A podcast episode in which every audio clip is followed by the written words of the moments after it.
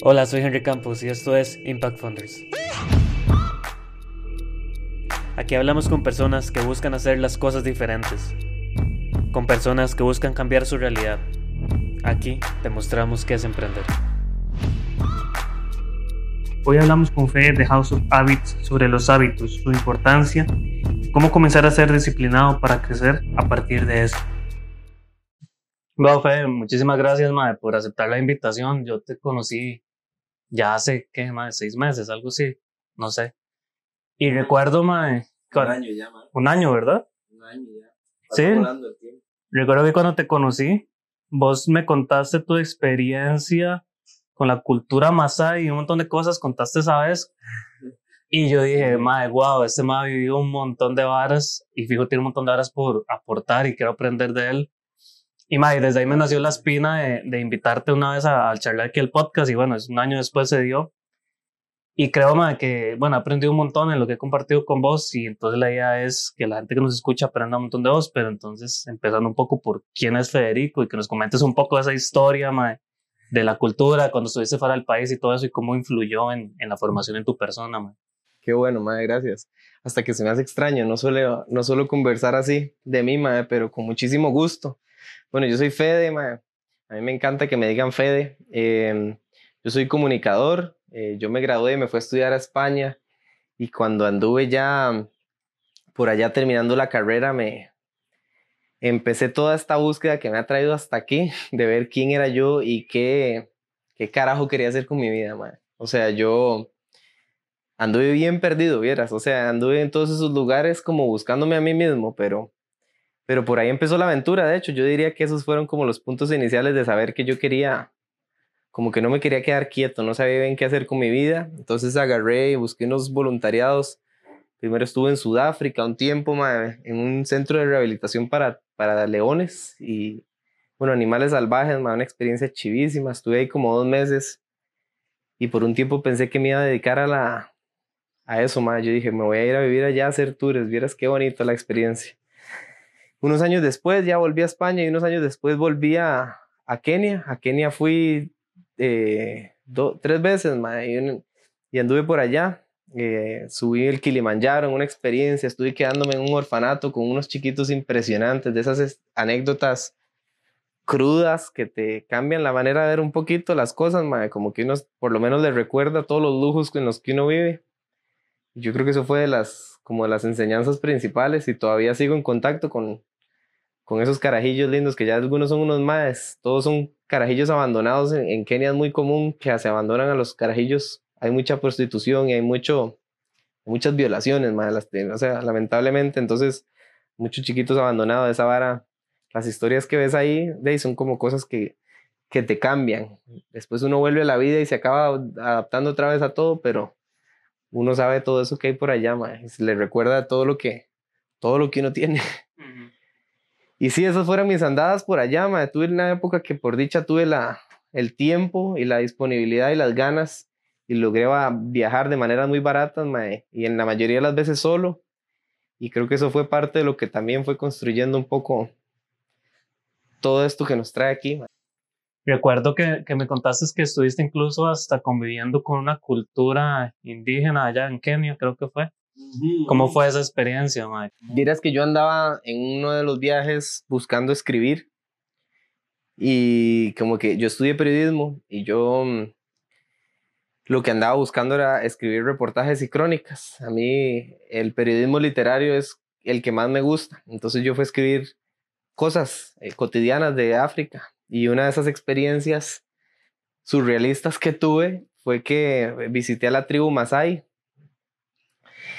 y me fui de cacería con ellos, mae. Vieras que tuanes, una experiencia increíble donde acabamos persiguiendo un venado en el medio de la sabana africana con machetes y chancletas ahí en, con tres guerreros masáis, mae. Vieras qué experiencia más loca, mae. Y ahí es cuando uno se da cuenta de lo niño de ciudad que es uno. Mm. Aunque andaba yo con todo el equipo y todo, mae, ellos más en puras chancletas y descalzos, corriendo a través de espinas, vieras qué lo que era y cazamos un, un, venado, una vara que ellos llaman un diquidí, que es una, un ciervo ahí, un, un, animal más pequeño que un venado en realidad.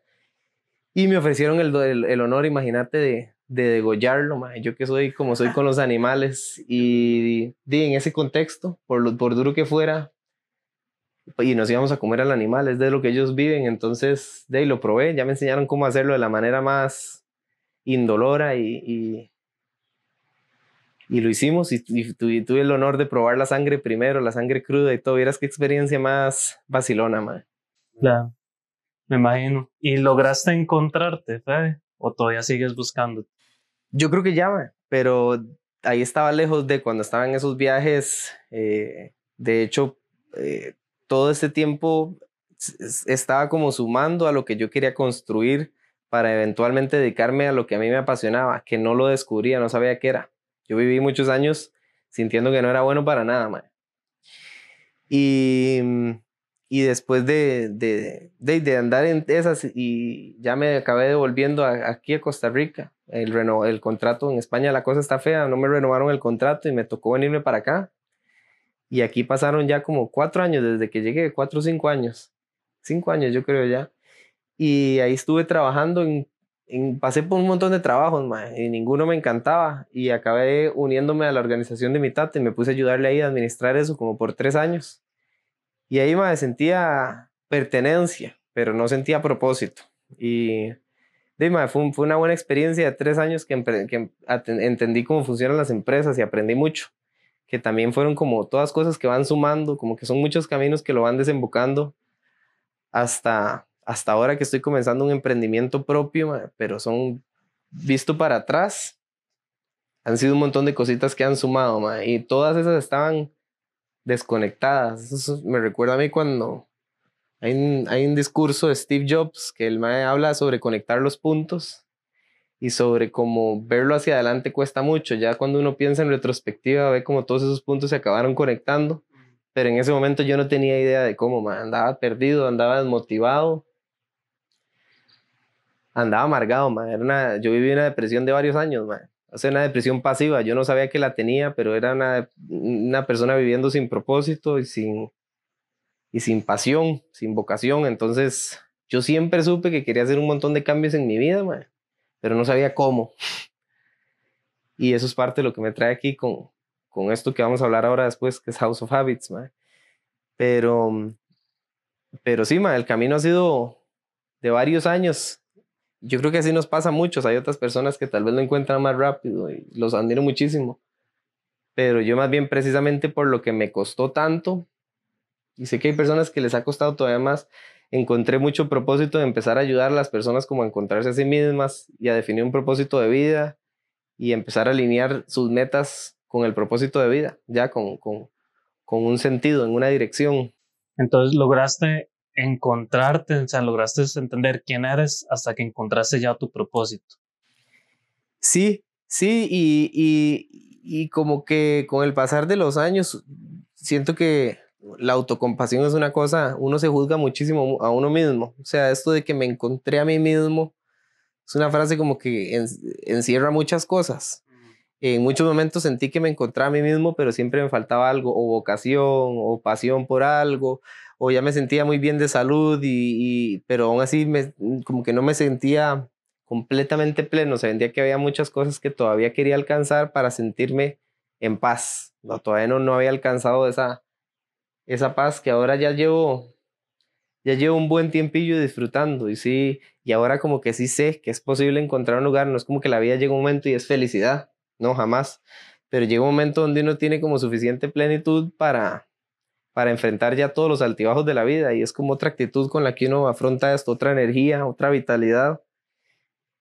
Y, y, y sí, hasta que, hasta que me empecé a alinear con un propósito y entender que todos podemos ponernos un propósito nosotros mismos, no porque la sociedad nos lo impone, porque yo lo estaba hablando con una amiga y no, ¿cómo que me va a poner un propósito? No, el propósito es lo más noble y usted se lo diseña para usted mismo completamente a su gusto y tiene una serie de metodologías para encontrarlo, porque no es fácil, se requiere ponerse a pensar, si vos te subís a un bus y le preguntas a las personas que cuál es el propósito, un 98% te va a decir que no tienen y un 2% te van a decir que ser felices o alguna otra frasecilla así, pero nadie tiene definido un propósito como debería ser. El mío, solo para modo de ejemplo, eh, el propósito debe ser una frase y debe eh, en, incluir dos cosas, que uno sea una cosa que, te apasione y dos, que le aporte al mundo. Esas son como las dos cosas que se buscan, que esa frase, y se busca que sea una frase porque se convierte como un mantra. Es una cosa que ojalá puedas decir en voz alta antes de irte a dormir y cuando te despertás, porque te mantiene enfocado en lo que vos quieres ser. Yo siempre se lo digo a la gente así. El propósito es eh, como si usted fuera un barquillo remando y el propósito es la isla a la que usted sabe que quiere llegar, en la dirección en la que usted tiene que ir. No importa cómo esté la tormenta de fea, usted sabe en qué dirección tiene que remar. A veces no sabe ni cómo va a salir ni nada, pero por lo menos sabe en qué dirección quisiera ir, porque usted sabe que está allá. Y el propósito es eso, es como lo que, lo que te mantiene, lo que te amarra un montón de cosas en tu vida y si no uno anda andando en el barquito con las circunstancias que el mar le vaya dando y por donde lo lleven las, las corrientes del mar. Y yo siento que así es un toque en la vida. No es que si usted no tiene un propósito va a ser un completo infeliz, no, jamás. Pero mucha gente vive sin propósito muchos años y cuando se da cuenta ellos han ido viviendo por muchas veces las circunstancias que la vida los han ido poniendo y no necesariamente las que ellos decidieron que querían hacer y persiguieron porque no habían definido ese propósito. Y no tiene nada malo no hacerlo, es lo normal. A mí cuando me lo plantearon ni siquiera entendía el ejercicio. Pero sí, fue todo empieza a, a, a, través del propósito. O sea, si lo vemos en retrospectiva, estuviste viajando, tuviste experiencias super tuanis, como la de los leones, como la de los Masai, y la de los chiquitos estos en el Kilimanjaro. Pero en ese momento te sentías perdido, o sea, estabas navegando en esta mar sin un, ah, sin saber dónde, a cuál era la isla que te dirigías y por eso no te sentías completo. Ya tenés una isla definida ni siquiera sabía que lo que estaba buscando era propósito, ¿verdad? ¿Y por qué, qué te movía por viajar? ¿Nada más vivir experiencias diferentes? o... Es que desde Carajillo tenía demasiadas ganas de salir. A mí, yo soy muy como, me encanta, amo y necesito la compañía, pero también tengo otro lado que es súper independiente y la idea de viajar solo siempre me pareció como, como un poquito, hasta que me da un poquito de miedo, pero es demasiado chiva. Cuando uno viaja solo, a uno le pasan las varas más increíbles del mundo y todo el mundo usted, usted anda como en otra nota, una frecuencia en la que usted está dispuesto a hacerse amigo del mal que lo atiende en el bar, de la persona con la que conversó en el metro o en el avión o con quien compartió en camello, o sea, usted se hace amigo de quien sea, porque usted anda solo y usted anda muy abierto a que un montón de cosas pasen, entonces esa idea me encantaba y anduve, anduve por todo lado, anduve Vieras qué países y qué lugares más bonitos visité. Estuve en Dubái, estuve en África varias veces, diferentes partes y tuve la suerte, ma. Conocí Islandia, que es el país más lindo que he visto en mi vida, ma. Y anduve ahí un poco por todo lado. Em, y sin saber que lo que andaba buscando era propósito. Quería ver como de qué me enamoraba y qué me quedaba haciendo. Pero di, sin éxito por, por unos buenos años y con, con cierta desesperación, no te voy a mentir, ma. Sí, yo, yo creo que eso que comentas es súper importante y es lo bonito viajar solo, que es el compartir en sí con diferentes personas. Yo he tenido la oportunidad también y siempre digo, como es que yo cuando viajo soy un pueblo porque ando hablando con todo el mundo, pero yo creo que al final no es el pueblo, sino simplemente es aprovechar la oportunidad de conocer diferentes personas. En un episodio del podcast, hace dos episodios, me decía el, el invitado, se llama Alejandro, de la importancia de compartir. Dice que, el, que por eso en redes sociales se dice compartir y no subir una foto, subir un, y que es compartir experiencias con diferentes personas y que es donde está el verdadero aprendizaje. Ahora, mae, acabas de comenzar un emprendimiento, hace poquito lo, lo mencionaste un poco. ¿Qué te movió de pasar? Porque estabas en un trabajo bastante estable, ganabas bien, era un trabajo incluso empresa familiar. ¿Qué te movió a, a dejar eso? Porque cualquier persona se puede considerar como feliz, digamos, o muchas personas andan buscando eso, un trabajo estable ¿Qué te movió a dejarlo y ya comenzar tu emprendimiento, que es House of, House of Habits? Vieras que es muy curioso, porque eh, aunque yo trabajara en la empresa de mi papá y sintiera mucha pertenencia, precisamente por ya unos años previos haber pasado por un proceso de coaching con un mae muy gato que me ayudó a definir, le dedicó mucho tiempo a que yo definiera bien, bien, bien y puliera un propósito que ahorita te lo voy a compartir. Em, por yo ya tener un propósito, yo siempre supe que en la empresa de mi tata mm, estaba, estaba trabajando, pero no estaba alineado con mi propósito. Es decir, ahí estaba como ganándome la vida. Estaba ganando el salario, estaba haciendo lo necesario, portándole a mi papá. No es como que era miserable ahí jamás de la vida, pero había una parte de mí que no se seguía sintiendo a gusto, así como que yo dijera, que me despertara y dijera, qué tuanis, ya quiero llegar a la oficina, ya quiero ponerme a abrir, que me despertaba a medianoche con ideas. Y yo tampoco sabía en el momento que, que renuncié a donde mi papá, que ya tenía este proyecto en mano. Yo lo que sabía es que necesitaba hacer el cambio, pero fue una, fue una completamente lanzada al agua y, y a lo desconocido porque yo sabía que, que, que, de, que me iban a dar un pago y estaba haciendo los números y yo dije, ok, con esto me da para vivir tres meses más en mi apartamento y con estos ahorros y tal. Y bueno, me puse a hacer números, pero no sabía qué era lo que iba a hacer y dije, yo necesito empezar a producir un poquito ahorita, pero esta es mi oportunidad, yo necesito ver qué hago ya, o sea, estoy yo solo, qué es lo que quiero crear y a qué me quiero dedicar. Si me quiero ir para Guanacaste a vivir allá a dar clases de, aprender a surfear y a dar clases de surf, adelante, si eso es lo que quiere. Me puse ahí como un, un periodo muy vulnerable y muy abierto a ver qué nacía. Y, y madre, vieras que así fue naciendo la idea de, como que me puse a pensar eh, que yo desde que tengo memoria me encanta sentarme a hablar con las personas, madre. Y esto venía atrás en todos los viajes, yo siempre converso con las personas y esto puede sonar trillado, pero yo siempre he tenido como un... Imagínate, yo pensaba venir que no era bueno para nada, te lo juro, por muchos años, así como yo sentía, madre, porque tantas personas están ahí en trabajo y yo las veo tan felices en su trabajo y yo no. Y madre, lo que empecé a ver, como a darme inyecciones de amor propio, de no sentir como que estoy siendo arrogante por empezar a identificar en las cosas en las que soy bueno, madre. Y yo empecé a identificar que una cosa en la que tal vez no sé si era bueno, pero que me apasionaba hacer y cuando usted algo le apasiona, usted acaba haciéndose muy bueno en eso. Y era eh, acompañar a las personas. A mí cuando veía a alguien, incluso yo tengo como una sensibilidad que cuando hay alguien que está en un cuarto, y aunque no lo conozca tanto, yo siempre estoy viendo como, yo no sé, desde pequeñito siempre leo un poquito el lenguaje corporal y siempre me fijo un poco en todo, como que a veces doy con que alguna persona ese día no está tan feliz o que tiene algo diferente. Muchas veces al final de alguna reunión o algo así con algún colega le digo, mae, ¿te pasa algo? Porque hoy te noto, y muchas veces me decían, mae, ¿cómo se dio cuenta? Sí, vieras que ya, y me contaban, como que eso me empecé a dar cuenta que yo tenía una sensibilidad por los sentimientos de las otras personas y como que siempre he tenido un exceso de empatía. Y ese exceso de empatía creo que se ha ido convirtiendo como en mi superpoder, como mi capacidad de conectar y pensar lo que están viviendo los demás, me ha ayudado a entender, a dejar de juzgar tanto, como a entender que todo el mundo por, por mal que me pueda caer una persona, viene el comportamiento de algo más, que esa persona también está sufriendo de algo más, que puede ser miles de cosas, desde, desde algún trauma de cuando era pequeño o con sus papás o alguna cosa que no tuvo suficiente.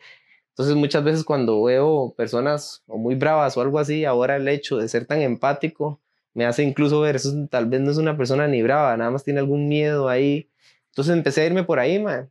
Y, y empecé a ver que yo podía, que yo a veces ayudaba un poco a, a, levantarle como el espíritu un poco a las personas cuando más mal estaban. Como siempre me escuchaba, me, me, encantaba sentarme a escuchar y yo dije, ¿qué será que me pongo a estudiar psicología o qué? Me dio en su momento por meterme a sacar una certificación de coaching ejecutivo en INCAE y ya ahí empecé a aprender herramientas nuevas y empecé a explorar un área nueva que era el coaching.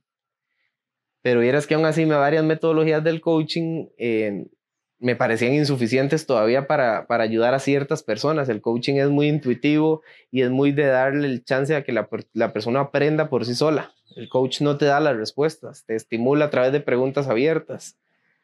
Y había muchas veces que yo, siendo el coach o lo que ahora llaman el cliente, eh, no sentía como que yo en algún momento sí hubiese querido que me dieran ciertas respuestas, me hubiese adelantado varios procesos y no que el coaching tenga nada malo, o sea, la, la herramienta en sí tiene varas poderosísimas y hay personas en el que el método, el método son, que es el que yo aprendí, funciona perfecto, ma. he visto personas y, y he visto coaches eh, súper inspiradores y súper gatos, ma. o sea, hay personas en ese ámbito chivísimas, ma.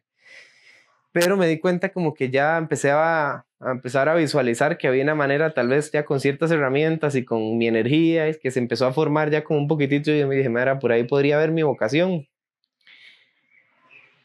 Yo, yo, yo pesaba como 25 kilos más, yo estaba hace tiempo amargado, yo te lo juro, yo llegó un momento donde sentía que ni tenía ganas como de despertarme y comenzar algo nuevo todos los días, me sentía como tan amargadillo y tan perezoso y sin energía, Mae, y pasé de todo, pasé de todo, pasé por trabajos que no me gustaron, pasé por relaciones que ahora viéndolas, mae, me parecían tóxicas, que yo cosas que yo permitía, de las que yo era parte, mae.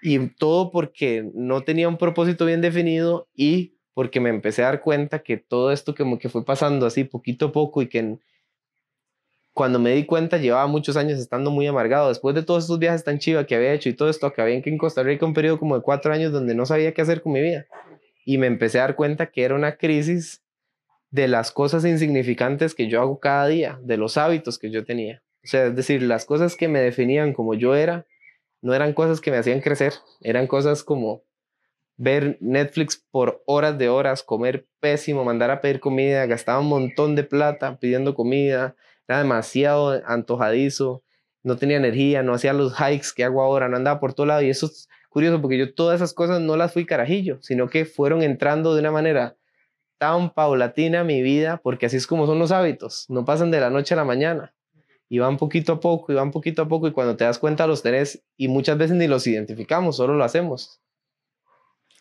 Así que por ahí fue cayendo en que yo quería hacer un programa para ayudar a las personas que en algún momento se sintieron como yo, perdidas y sabiendo que querían hacer cambios en su vida, pero no tenían idea de cómo comenzar o ponían las tenis a la par de la cama y lograban salir a correr un día, pero el segundo día era demasiada la pereza porque ya le dolía el día anterior y se desmotivaban todavía más, o que decían, más ya la semana que viene me meto al gimnasio, o la semana que viene el nutricionista, o ya voy a ir a ver al psicólogo, pero más, muchas personas no arrancamos y eso tiene todo un fundamento científico, en su cerebro pasan cosas que funcionan en su contra para que usted no las pueda cambiar. Y es que su cerebro tiene una manera de asimilar y tiene una manera de, protegerte a vos mismo que a veces funciona en nuestra contra, que ahora te voy a hablar ya de eso cuando entremos en el tema de hábitos de lleno.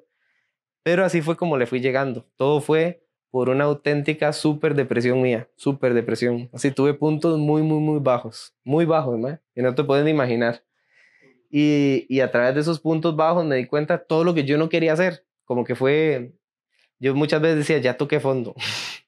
Por dicha no caí en drogas y no fue una vara nunca así de fuerte, pero te fijo que caí en, completa desmotivación. A veces pasaba un día entero, se pasaba el día entero y yo estaba, cuando me da cuenta no había hecho nada. Había visto el teléfono horas o había visto no había producido nada. En las épocas que me quedaba sin trabajo, perdía la, una motivación, andaba en pijama todo el día. Bueno, era otra cosa. Y precisamente por estar tan bajo, me di cuenta de todo lo que yo no quería hacer y que hay muchas personas viviendo algo igual, man muchas personas que son muy inteligentes, que tienen un corazón buenísimo, que no le harían daño a nadie, que no saben para lo que son buenos, pero que de fijo tienen algo para lo que son extraordinarios. Y por ahí me empecé a dar cuenta que si yo empezaba a ayudar a las personas con pequeñas herramientas a pasar el proceso más difícil que hay, que es el de crear nuevos hábitos, esa era mi manera de, de, hacer un impacto. Y ahí se alineó eso con el propósito que yo ya había diseñado y digamos que mi vocación, que era lo último, que no se me alineaba con el propósito, ya muchas otras cosas se venían alineando. Empecé a tener buenos hábitos, a comer mejor, a hacer más ejercicio, bajé 25 kilos de peso, imagínate, de lo mal que comía antes. O sea, volví, no, no fue que yo antes, era, no, yo era un fideo en el cole y, me fui de viaje y cuando volví, me, volví mis compañeros se burlaban de mí, y mm, y vieras que fue eso, fue como la catarsis, el, el, puntos tan negativos de mi vida los que me hicieron darme cuenta que quería cambios y que los necesitaba y demasiadas personas que conocí en el proceso que estaban pasando por varas similares y que conozco a día de hoy y que como está la pandemia todavía hay más casos. Los hábitos son, hay una crisis de hábitos. eso es lo que yo identifiqué, más allá que una crisis de salud. Hay muchas veces hay una crisis de hábitos, incluso de valores, pero todos esos valores, todas esas cosas se alinean con, las, con lo que usted quiera, quiere y decide hacer una vez que usted define un propósito. Aun usted con un propósito definido, si no logra cambiar los hábitos que tiene para alinearlos y lograr las cosas que usted quiere hacer en su vida, no lo logra. Se va a vivir la vida con un propósito. Es decir, el propósito no lo es todo. Ok. Entonces, en resumen, ¿qué es House of Habits? Es una organización que tiene un coaching de accountability, de rendición de cuentas, a través del cual eh, hay, bueno, hay varios programas, ahora estamos comenzando solo con uno que se llama el Habit Reset, que es un programa de 22 días. Se busca durante 22 días, que es el mínimo que dicen los expertos del tiempo que tenés que pasar repitiendo una, una actividad para que se, se te convierta en algo que haces automático, que tu cuerpo se convierte en un hábito. Ya te voy a explicar exactamente cómo funciona todo esto, pero eh, esencialmente es eso. Nosotros acompañamos de la mano a la persona en un método mucho más inmersivo, incluso consensualmente invasivo. Las personas nos dan permiso para entrar en sus vidas y ser el que lo, si lo tiene que sacar de la cama, lo saca de la cama. Si se tiene que llamar a la esposa, al novio, al hermano, porque esa persona nos dio su permiso, obviamente, ¿verdad? Lo hacemos. O sea, el principio es como si yo te preguntara a vos, Henry, ¿qué harías vos? ¿Qué intentarías hacer si supieras que no vas a fallar? Y eso es lo que nosotros queremos hacer. Póngase una meta, diseñemos un propósito, póngase una meta, un hábito que lo vaya a hacer usted mejor persona, que lo vaya a hacer usted crecer, que le haga sufrir un montón porque es el que usted es peor haciendo, no importa. Y nosotros durante 22 días nos vamos, que son los primeros días los más ácidos, donde su cerebro y sus impulsos, todos le van a volver a decir, vuélvalo a hacer, por favor, porque estamos programados así. Entonces hay que hacer una reprogramación de un montón de cosas, de comportamientos, y para eso se requiere, para hacer un cambio de hábito, se requiere, como te digo, enfoque, el propósito, muchísima energía, un deseo terrible y sobre todo, y en los días más vulnerables, accountability, o sea, un acompañamiento riguroso, inmersivo, donde alguien te esté acompañando como si, como literal. Yo cuando estaba mal, yo decía, ojalá pudiese contratar aquí a un mal militar que venga y me diga, salga a la cama, ok, tienda la cama, póngase a hacer cinco push-ups, listo, dúchese, vamos, haga tal cosa, salga a la casa, comience, ¿verdad? Y yo decía, pero me pasan las horas y no logro, soy, no soy productivo, no me nace, no empiezo ni por dónde. Y así es como nació House of Habits. Ok, súper interesante. Ok, Fede, ya entrando en el tema, ¿Qué es un hábito entonces? Madre, es que tiene tantas respuestas eso. Aquí por aquí aparte una definición que, que me encantó el otro día. Vamos a ver si la tengo aquí. Que dice, la voy a leer en inglés y luego lo traduzco. Dice, ultimated behaviors that we repeat over and over again, always on the same context or environment that run on our subconscious mind. Entonces son comportamientos que repetimos una y otra vez, más Siempre en el mismo contexto o en el mismo ambiente y que sucede a nivel subconsciente. O sea, nosotros no decidimos hacer esto. Nuestra mente no dice, me voy a lavar los dientes ya. Necesito. Usted es una cosa que está programada y ya lo hacen, ni lo piensan, ni le consume energía. El hábito es una cosa que se instaura es, visto científicamente, es una conexión, un puente neuronal que se va solidificando. O sea, vos decidís, vos tomas una decisión y tomas una decisión y tomas una decisión a diario durante tanto tiempo que tu cerebro, para gastar menos energía, dice: Mira, este madre no para de tomar esa decisión. Vamos a empezar a automatizar eso. Que puede ser tanto como para salir a correr como para comer pizza, ¿verdad? Entonces, si lo seguís haciendo y lo seguís haciendo, eventualmente esa conexión neuronal se va solidificando y se va haciendo de más capas y de más capas y de más capas hasta tal punto que se convierte en hábito y lo que cuesta es quitártelo. Ok, ok. ¿Y cuáles son estos tipos de hábitos? Eh, estoy investigando un poco, sé que hay como físicos, sociales, mentales. ¿Cuáles son? Imagínate, que hasta un 45% de lo que hacemos en un día, esto es un estudio de la Universidad de California, de una doctora que se llama Wendy Wood, que se dio cuenta de que hasta un 45% de lo que se hace en un día es hábitos. O sea, imagínate todo lo que puede abarcar eso. La mitad de lo que haces en un día, vos no te das cuenta, lo haces en automático. Vos no das cuando te estás lavando los dientes diciendo, tengo que meter el cepillo aquí detrás de esta muela. Cuando estás echando el carro para atrás, la primera vez sí vas con cuidado, ves todos los espejos y todo pero ya después cuando uno ya, ya sale, uno es un arrecho saliendo del garaje de uno, ¿verdad? Entonces si alguien llega y se monta el carro, ya usted basta contestándole al jefe que ya va de camino mientras está echando para atrás, porque ya es un hábito. Muchas veces hasta llegamos al trabajo y ni cuenta nos dimos de qué pasó, porque es una ruta tan transitada que lo hacemos en automático. No es que usted ahí no se esté dando cuenta de las cosas, pero no es su cerebro, no está pensando en cada paso, se ha automatizado esa tarea. Entonces hay hábitos de todas las naturalezas eh, los hábitos pueden ser de positivos a negativos, o sea, ya desde ahí podemos hacer la primera variación y cuando digo positivos son cosas que sean buenas para tu salud o cosas que no tanto. No es que ver Netflix sea malo, pero si convertís Netflix una cosa que haces tres horas al día, definitivamente no es una cosa productiva, ni es una cosa buena para tu energía tampoco.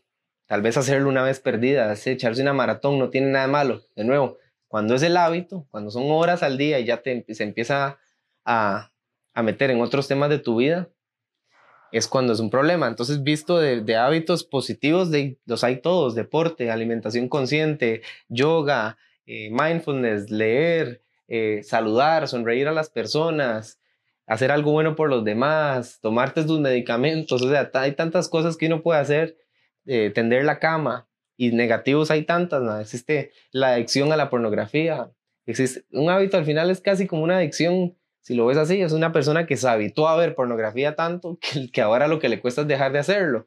Eh, a gastos, a compras, a tantas cosas, o sea, comer mal, comer mal en exceso sin darse cuenta, ver demasiado el teléfono, así demasiadas horas el teléfono. O sea, los hábitos hay desde cosas súper importantes, súper, o no, tal vez todas importantes, pero algunas son mucho más cotidianas y difíciles de identificar.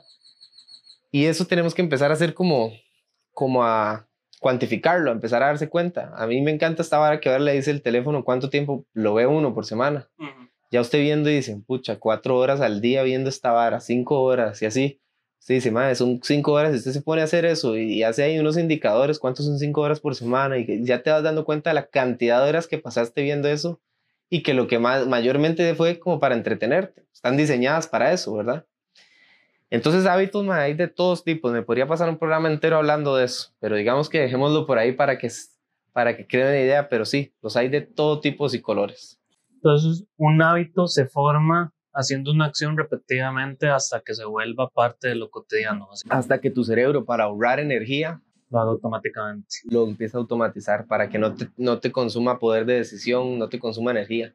Por eso es que también se forman los vicios, entonces, que es un tipo de hábito. Ese es el tema, esa parte de nuestro cerebro la, en la que se, se guardan los hábitos, que me parece que se llama la glándula basal, em, no identifica si esos son buenos o malos. Y ella lo que busca es eficientizar. Ahí ve un plato y ve calorías, supervivencia, ¿verdad? De tu cerebro. Él no está él no está pensando que si lo haces de forma repetida, eh, puedes tener, te puedes aumentar la presión, puedes subir un montón el nivel de grasa, va a bajar tu energía, o sea, tiene un montón de, de consecuencias en tu cuerpo y esa parte del cerebro no, no diferencia. Hay una parte cognitiva de tu cerebro que sabe que esto no está bien, como, más yo debería dejar de comer menos pizza, o más yo debería de, fumar menos, usted lo sabe, pero lamentablemente esa es la primer parte del cerebro que se apaga cuando se tiene un craving, cuando se tiene eh, el, el detonante delante, que puede ser verse con una persona, puede ser sentirse ansioso, puede ser tener energía, o sea, tanto para buenos, para malos, siempre hay un detonante. Los hábitos tienen ese componente. Hay un hábito, o sea, perdón, hay un detonante, hay una rutina y hay una recompensa. Ese es el habit loop y eso es cualquier autor experto de hábitos comienza por ahí a desengranar que hay una cosa que lo detona, que puede ser, llegué al trabajo, estoy cansado, ese es el detonante, me quito los zapatos, me tiro al sofá y me, pongo a ver el teléfono. Cuando te diste cuenta, llevas ahí 45 minutos, todo bien. Una cosa, un acto individual no tiene nada malo, incluso uno o varias veces, pero repetidamente es una cosa que no te está aportando. Así como si lo que llegase es como, me siento eh, cansado, pero qué rico, ir a pegarme una corrida. Si lo seguís haciendo, va a llegar el día donde ya no puedes llegar del trabajo y no salir a correr. Así lo logran, un montón de personas que tienen su rutina establecida. Funciona tanto para bien como para mal. Nuestro cerebro y la, la parte cognitiva, lastimosamente, no es la que define lo que se hace. Entonces, nosotros sabiendo lo que es bueno y malo, aún así instauramos hábitos malos. Y todo eso es lo que busca House of Habits poco a poco, empezar a capacitar a las personas sobre este tipo de información, sobre que hay una cosa que la detona y, y, que hay una cosa que lo hace sentir, y esa cosa lo va a hacer, le va a dar a usted dopamina, lo va a hacer que usted se sienta bien. Entonces el hábito, que lo aprendí hace unos días, de hecho leyendo, nunca se elimina, eso se, se sustituye. Porque digamos, siempre va a estar ese craving que, que lo detona, y siempre usted está buscando esa dopamina, que es lo que le da, que en su momento puede ser usted se sienta ansioso o se siente triste o solo y usted no, no sabe que, por, que es por eso, pero está pasando y usted de repente llama y se pide una pizza y se la come y se siente súper bien cuando la está comiendo y sabe riquísimo, ahí está, llega toda esa dopamina, toda buena. Pero más, si usted logra, que cuesta muchísimo hacer eso, con, ese, con el detonante, hacer cambios en la rutina, es decir, en vez de pedir una pizza, me voy a a correr, No tiene que ser, me voy a pegar una corrida de 5 kilómetros, puede ser, me voy a correr 100 metros, 500, un kilómetro para comenzar. Lo importante es comenzar, empezar, aunque sea muy bajito, o sea, permítase ser muy malo en eso. Por el tiempo es necesario para que ya después no, no pare de correr. Entonces ya después te va a decir, ya puedo correr más de 100 metros. Voy a correr 500, mira, y se va sintiendo más tuanis y más tuanis y empiezan a cambiar un montón de cosas en su vida. ¿Qué es lo que pasa? Los hábitos positivos tienen un reward, una, una recompensa que llega un poquito más atrasada. Digamos, usted se come la pizza inmediatamente se siente bien. En cambio, correr, más, usted se pone las tenis y usted siente, a veces siente un sufrimiento. Hay días de esos que usted se despierta sin energía y sale y cada paso se siente como una tortura. Y usted ya después de correr, más, usted se va dando cuenta que a lo largo del día usted después siente como no solo un orgullo de que lo logró, sino como que se va sintiendo bien porque su cuerpo libera endorfinas, porque hay un montón de cosas que pasan a nivel químico en tu cerebro que te hacen sentir bien, pero no son inmediatas como la hamburguesa. Entonces es muy tricky, man. Cambiar un hábito, de hecho es así. Cambiar los hábitos buenos cuesta y que entren los malos es lo fácil, porque tu cuerpo es lo que, lo que te va a pedir. O sea, calorías instintivamente, sea, sea lo que sea el hábito.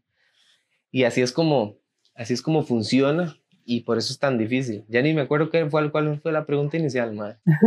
no, pero lo que quería comentarte con eso era, creo que, digamos, plantearse un hábito es muy fácil. Digamos, yo digo, ah, quiero tener mejor condición física, quiero tener mejor salud, voy a comenzar a correr todos los días.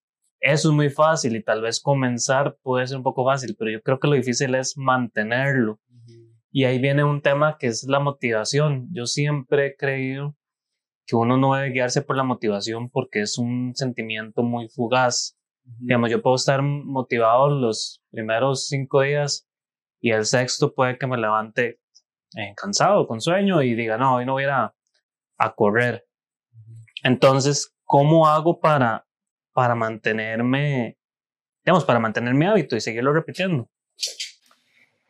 Ma, esa es, esa es la, la, la, guerra y la lucha y la razón de ser de, de House of Habits. Cuando a mí me pasan todas estas cosas que a día de hoy me pasan, todos tenemos, hasta la persona más disciplinada, algún hábito con el que estamos luchando. Y yo por eso siempre digo, no es que yo sea una autoridad y tengo todo, soy un maestro de los hábitos. Hay muchos hábitos muy buenos que tengo y que he ido instaurando y cada vez más, por dicha, madre. Pero yo siempre estoy batallando. ¿Por qué es tan difícil no abandonarlo? O sea, ¿por qué es tan difícil? Usted sabe que lo quiere quitar con toda su alma, usted sabe que, que hacer X cosa le va a hacer bien. ¿Por qué cuesta tanto? Usted al rato logra reunir la energía para comenzar, pero ¿por qué continuar? Entonces, Ahí es donde entran este montón de mecanismos que explican en el cerebro todo esto y todo lo de House of Habits está basado en la ciencia. Es decir, yo no soy médico ni todo esto, pero, pero las personas que uso de referencia sí lo son. Y, y vieras que tiene todo un principio, o sea, todo por eso, por eso te digo que todo va por, por días. Digamos, si por 22 días vos lo lográs, imagínate si vos le pudieras decir a alguien, usted por 66 días logra algo, usted lo es. Es decir, si usted por 66 días agarra la bici y sale a andar en bici, aunque sea un rato, usted va a ser en 66 días un ciclista. Puede que no sea un ciclista ahí olímpico, pero, pero usted ya lo va a hacer. Ya va a ver que el día 67 usted automáticamente va a tener ganas de andar en bici. Cuando se sienta ansioso o algo así, o cuando se sienta cansado o aburrido o que no tiene mucho que hacer, naturalmente su cuerpo se lo va a pedir porque el cue, el detonante ya está ahí, sea aburrimiento, sea ansiedad, sea, mm, no sé, me escribió tal amigo, me monto en la bici y me voy. El, el problema es que ese proceso, tu cerebro y tus impulsos te van a, a decir todos los días, abandónelo, abandónelo, abandónelo, no corra, copias una pizza. Pongámonos a ver Netflix y nos ponemos a comer una pizza adelante, ahí es como un, un boom de dopamina por todo lado, siéntase bien, eso es lo que usted le hace sentir bien, recuerde porque ya el hábito se instauró, entonces tu cerebro lo que busca es proteger esa acción automatizada, porque él no sabe que esa no es buena para vos, esa parte del cerebro no la sabe. Entonces, para este proceso se requiere una serie de herramientas y, y por la que la mayoría de las veces fallamos. Imagínate que hasta un 95% de las, las New Year Resolutions, los que la gente se pone a principio de año para lograr, no se logran. Un, un estudio que hicieron en Inglaterra, no te sé decir en cuál universidad ahora, pero 95% de las cosas que uno se plantea a principio de año no se logran. Y ahí viene todo el por qué. Primero tiene que las cosas que, que, usted se plantea tienen que estar alineadas con lo que usted quiere hacer. Eso es uno. No se diga nada más voy a bajar de peso. Dígase, voy a alcanzar X porcentaje de, porcentaje de grasa para X fecha porque ta, ta, ta, y estoy dispuesto a hacer todo eso. Ahí ya tiene enfoque, pero le faltan otro montón de cosas. Ya tiene enfoque y propósito. ¿Qué más? Le falta eh, acompañamiento, le falta energía, le falta alguien a quien rendirle cuentas. Ok. Sí, yo la vez pasada estuve pensando porque ahorita me estoy proponiendo y, lo he logrado por dicha, levantarme a las 5 de la mañana todos los días. Y algo, me he vuelto muy autocrítico y analizo mucho mis emociones. Entonces, cada vez que suena la alarma, bueno, lo primero que hice fue poner el celular largo para tener que levantarme a apagar la alarma. La alarma es el cue, para que lo vayamos viendo en términos de hábitos. Ok. Y el primer pensamiento es, y más estos días que ha estado frío y lloviendo, es qué rico apagarle, quedarse durmiendo y uno ve la cama y es como que rico, el, calor de la cobija y quedarse acostado y es lo más fácil.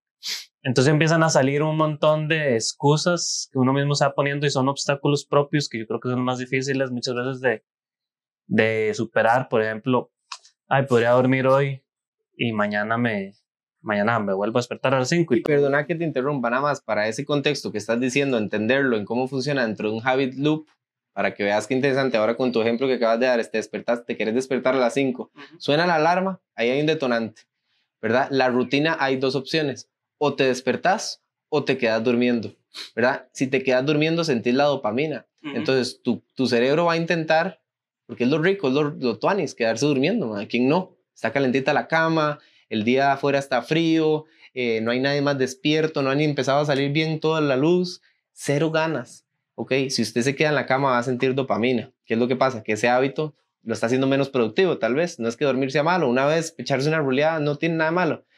Pero si vos lo sustituís, ya te voy a dejar que sigas, con que si lo despertas, el nivel de dopamina llega, nada más no llega inmediato. Pero vos te sentís y ya te sales de la ducha, ya te, metes a la ducha y, y, lograste eso que querías hacer, y te aseguro que ese es un día que te despertás sintiéndote bien y vas a ver el montón de cosas que van pasando bien. Pero ahora, seguime diciendo lo que, que estabas diciendo porque además te tengo otro consejo. Ok. yo no sé si será un problema mío, o sea, no sé si esto será un problema o no, pero estoy intentando proponerme tres hábitos, o sea, es mejorar mi rutina diaria. Entonces, primero levantarme a las 5, me levanto, me pongo a hacer ejercicio una hora, camino 30 minutos con mi perro, medito, me baño y me voy para la oficina. Son hábitos buenísimos. Son hábitos muy buenos. ¿Por qué? Porque yo he mejorado mucho a nivel laboral y quiero mejorar a nivel personal. Entonces dije, ok, si yo de verdad soy un manager de empresa y así me quiero ver, creo que tengo que tener un buen estilo de vida. Pero entonces voy viendo y voy analizando todo eso. Yo siento la, digamos, la satisfacción o esta dopamina que vos decís hasta el, cuando yo llego a la oficina y veo todo lo que hice ya en estas tres horas de victorias. Que tenía. Son pequeñas victorias. Entonces, dopamina el, la pregunta es, ¿por qué salen estas excusas? Porque es que es más fácil quedarse acostado por esa dopamina y esa... Yo creo que las personas siempre buscan como lo instantáneo, me parece. Entonces, una gratificación instantánea. Es más fácil quedarse dormido que levantarse y hacer todo eso. El cerebro, por un tema de eficiencia, busca la dopamina de la manera más sencilla que le venga.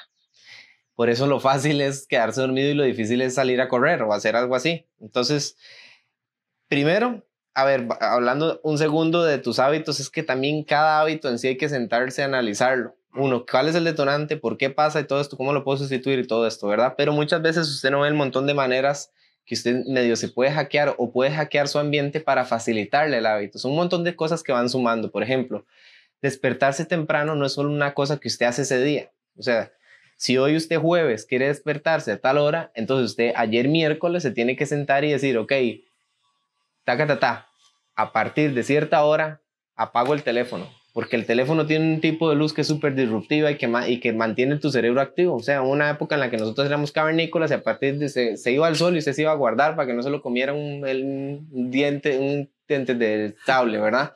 literal, todos venimos ahí de un proceso evolutivo y, la, y nuestros ojos nunca estuvieron diseñados para tener ojo, eh, luz 24/7. Lo que pasa es que ahora ya es otro nivel de estímulos y a veces estamos a las 9 de la noche viendo esto todo eso influye en la calidad de sueño. Entonces, un buen día comienza desde el día anterior. no crea. Eh, comienza con dejar la ropa lista para que usted no tenga que salir en carrera y ya tenga una mañana en la que soltó un montón de cortisol y se sintió estresado, porque se predispuso además durante la mañana nuestro cerebro está cambiando de, volta, de ondas teta a ondas delta, que es cuando usted está, perdón, de ondas delta a ondas teta, cuando usted está despertando y sus primeras horas y minutos del día es cuando su cerebro está más maleable. Entonces, todo lo que pasa al principio de su día y hay un libro buenísimo que se llama el 5 AM Club. Todo lo que pase buenísimo en su día y las victorias lo predisponen a usted en una frecuencia diferente para el resto del día. Eso hablando del hábito de dormir en sí. Em, y la pregunta específicamente que me dijiste era, perdón, es que se me va. El tema de por qué salen estas cosas. Sí, las, ok.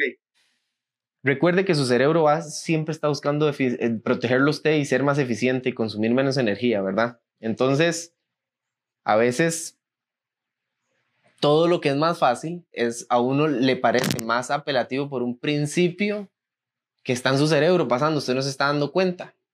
Pero usted está, tiene un detonante y usted, su cerebro, porque además ya se acostumbra a hacerlo de cierta forma, usa ese pequeño de uno mismo se va convenciendo de que no, uno pone la excusa como, madre, lo puedo hacer mañana. O si lo hago hoy, tampoco es que estoy siendo un vago. Pero cuando usted está buscando instaurar un hábito, no se puede no ser radical, no importa, no es que usted tiene que correr el kilómetro. Por eso yo le digo a la gente, comience corriendo 100 metros, no importa, permítase ser pésimo en el hábito, pero, pero empiece con el hábito, arranque. Durante esos 22 días, sea radical. Y vea esta frase así, dicha así, si usted por 66 días logra algo, usted el resto de su vida lo va a seguir siendo. Solo que cuesta muchísimo 66 días, pero véalo, uno puede decir, pucha, 66 días para el resto de mi vida, vale la pena ese sacrificio. Pero sí hay que ser un poquito radical, porque nuestro cerebro nos va a tirar todo tipo de, que si alguien le escribe ya tiene una excusa, que si alguien le, que, si, que, se sentía más tuan en la cama, no importa, mañana lo puedo hacer. O sea, uno tiene muchas maneras como de zafarse, porque su cerebro está intentando que usted no se zafe, me explico, porque ya es un hábito muy, muy instaurado.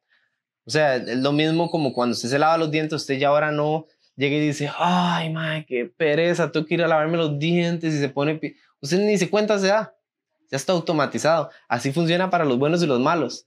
Cuando están muy, muy metidos, y por eso usted ve que conforme van pasando y vamos, creciendo, y a las personas mayores ya más les cuesta. De hecho, ya hay un punto en la edad en la que usualmente la, la filosofía es como, madre, ya no, no van a cambiar. Que yo tampoco creo en eso, pero ya muchas veces es como lo común. Usted los oye y le dice, madre, ellos ya no van a cambiar. Por, ¿Y porque es que existe esa como percepción ahí social que hay, como porque ya es más difícil, porque todo lo que han hecho lo tienen súper instaurado, es muy difícil cambiar, pero se puede. He visto personas de todas las edades hacer cambios radicales fuertísimos. Es decir, las excusas, hay herramientas específicas para vencerlas. Que si dejar los zapatos a la pura par, ya puestos sus zapatos, audífonos y pantaloneta a la par de su mesita de noche, o sea, cuando usted abre los ojos, salga de la cama, salga de la cama, oblígueselo, por muchas excusas que usted siente, recuerde su porqué, recuerde quién quiere ser usted, o sea, es un montón de herramientas que van ahí, que además con House of Habits va a tener alguien que te llame y va a tener alguien exigiéndote una foto y así, pero es un conjunto de muchas cosas que van pasando. ¿Por qué lo estoy haciendo? Recuerde, recuerde que yo quiero ser una vara, aunque en este momento le estoy odiando, no importa, vamos a hacerlo hoy, vamos a lograrlo y lo logró. Dopamina, un día más, un día más victorioso. Vamos mañana por otra si mañana fallo, no me juzgo, no caigo en el hueco, porque muchas veces por juzgarnos volvemos a caer en eso y más bien nos vamos poniendo más excusas. Y ya, y cuando nos damos cuenta, nos, otra vez nos, alejamos y, ya pusimos en una etapa de riesgo el hábito y muchas veces vuelve a caer. Hay un efecto hasta rebote, muchas veces más bien como no lo logramos nos da ansiedad y dormimos más o comemos más o fumamos más o lo que sea, lo que sea que sea el hábito. Entonces, hay muchas maneras de vencer esas excusas. O sea, la, eh, explicar quizá el por qué ya sea un fundamento demasiado específico de nuestro, de nuestro, cómo nuestro sistema cognitivo busca lidiar con eso, porque muchas veces sabemos que no está bien, pero como te digo, en el momento que está el detonante y que surge el craving entre el detonante y la rutina, está esa, esa ese impulso que, que, te está diciendo, hágalo, hágalo, hágalo hay maneras de hackear eso y tal vez explicarlo a nivel cerebral sea más complicado, pero entendiéndolo desde el habit loop, es que siempre está haciendo, haciendo una transición entre un detonante y la rutina. Entonces lo que buscamos es cambiar la rutina y la rutina es dificilísimo, pero existen todas estas herramientas, conocimiento, acompañamiento, enfoque, propósito, energía alta y ojalá acompañamiento de más personas para lograrlo. Es decir, está diseñado para que sea difícil, man. Y es demasiado normal ponernos las excusas y no hay que juzgarse por eso. Muchas veces como nos juzgamos, más bien tiene un efecto de rebote. Nos juzgamos y después nos da más ansiedad y después lo hacemos más. Entonces, yo diría que la mejor forma de eso es informarse, cómo funcionan y, aprender un poco. O sea, hay muchas teorías del crecimiento, el mindfulness, ahora que hablabas de meditar, cuando uno medita, pasan tantas cosas, o sea, no solo a nivel físico, tu capacidad de concentración aumenta, tu enfoque aumenta, eh, uno siempre recuerda el por qué, eh, uno se relaja completamente, uno no puede estar en el presente y el futuro al mismo tiempo, entonces si usted está escuchando, está sintiendo su cuerpo y solo concentrándose en su respiración, le está dando un gran aire a su cerebro que ya, que muchas veces otras veces ya está maquinando lo que va a pasar en el futuro, recordando o sufriendo por cosas que pasaron en el pasado. Entonces, hay ciertos hábitos fundamentales como meditar, como hacer deporte, como comer bien. O sea, son cosas que nadie te puede decir que no son así, como dormir bien. Sea, hay muchísimas buenas prácticas. Con los teléfonos ahora salen, surgen muchísimos hábitos. Yo no sé ni cómo irán a ser las generaciones que ya nacieron con eso, o sea, que no conocieron otra cosa. Es que yo siento que uno todavía eh, agarró esa partecilla donde todavía no, pero ya muchos nacieron y esta es la realidad de los teléfonos. Entonces, espero contestar tu pregunta. No, súper bien, man. Ya ahí para ir cerrando, me quedan dos preguntas nada más. Una es lo tipo comentario. Hace poco leí un libro que vos mismo recomendaste de un, un ex militar que se llama Discipline Equals Freedom, creo ah, que es. De Yuko. Ajá. Y me parece muy, muy tanis porque él dice, mucha gente me pregunta, ¿cómo hago para levantarme temprano? Y la única respuesta es, levántese temprano. Y hace poco lo, lo pusiste en una, en una story tuya que decía Discipline Equals Freedom. ¿Qué significa para vos eso? Y por último, la última pregunta también es, ¿cómo ayuda esta disciplina y cómo ayudan los hábitos? Este podcast está muy dirigido a, a emprendedores y personas que buscan hacer cosas distintas. ¿Cómo ayuda yo a tener buenos hábitos a lograr esas metas que tengo?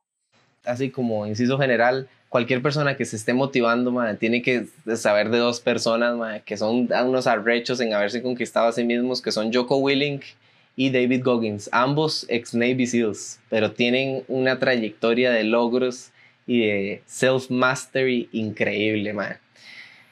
Eso es, nada más quiero compartirlo. Eh, con, el con respecto a la frase de Yoko, que dice que la disciplina es igual a libertad, es una frase que a mí me encanta, que me quiero tatuar cuando vos no tenés disciplina, sos esclavo de tus impulsos. Si usted no tiene disciplina, lo fácil va a ser comerse la pizza, lo fácil va a ser quedarse durmiendo, todo lo que hemos estado hablando.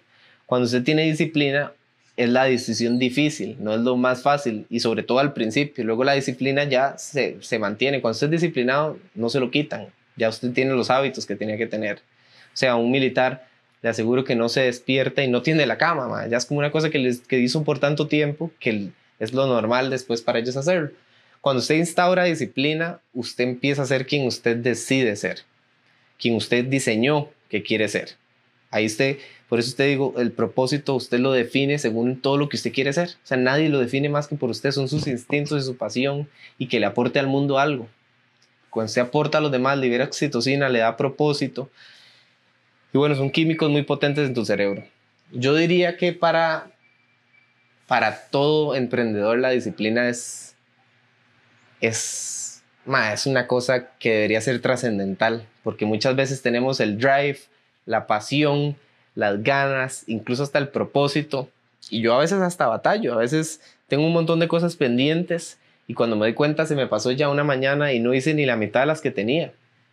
La disciplina es, como la llave a lograr las varas, a ser productivo, ma, y conforme usted más cosas hace de manera disciplinada, ahí se oye mi perrillo de fondo.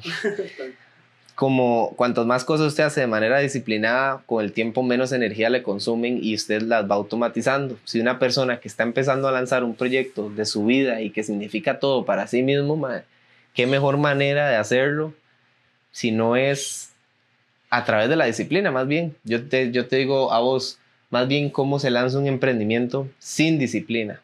Cuesta mucho, no es que no se pueda, pero tiene que estar ahí, eso es, parte de lo que te va a ayudar a que esto crezca, que seas más productivo, que tener una, establecer una rutina de, cosas por hacer y de lograr cosas, de ir viendo cómo pasan las cosas. Si no, el, el, emprendedor lo que tiene es que logra las cosas. O sea, el que ya dijo, ok, quiero cambiar algo, quiero crear algo si no es con disciplina, cuesta o va a durar más. Inclusive, inclusive yo diría que pones en riesgo el emprendimiento como tal, porque a veces es fácil, como en todo, abandonarlo, como en todo esto. Requiere corazón, requiere ganas, requiere acompañamiento, como todo un hábito, pero sobre todo la disciplina es como lo que te va a ir marcando la pauta. O sea, usted decide a qué velocidad quiere que vaya eso.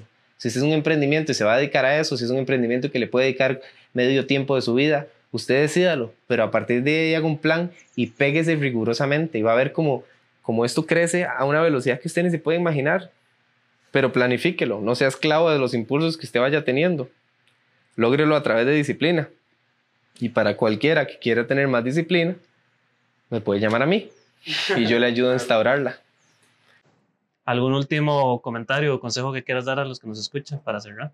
Eh, yo creo que cada persona que escuche esto tiene que saber que uno se debe a uno mismo, saber cómo se ve uno en su máximo potencial, por lo menos imaginarlo. Si no somos capaces de imaginar lo que queremos ser, acabamos no mereciéndolo y no siéndolo. Entonces le digo a las personas que estén escuchando esto que no tengan miedo a, a imaginar, a visualizar lo que quieren ser, porque a partir de ahí vienen todo el resto de pasos que acabo de mencionar, el deseo, las ganas y por ahí ya empieza uno a diseñar la rutina para el subconsciente lo hace, es una cosa mágica, usted empieza a convertirse en lo que usted quiere ser, pero muchas veces no nos imaginamos. Y si no logramos las cosas, si nada más vivimos una vida al ritmo de lo que las circunstancias nos fueron tirando, entonces ni nosotros ni el mundo va a saber de lo que nos perdimos.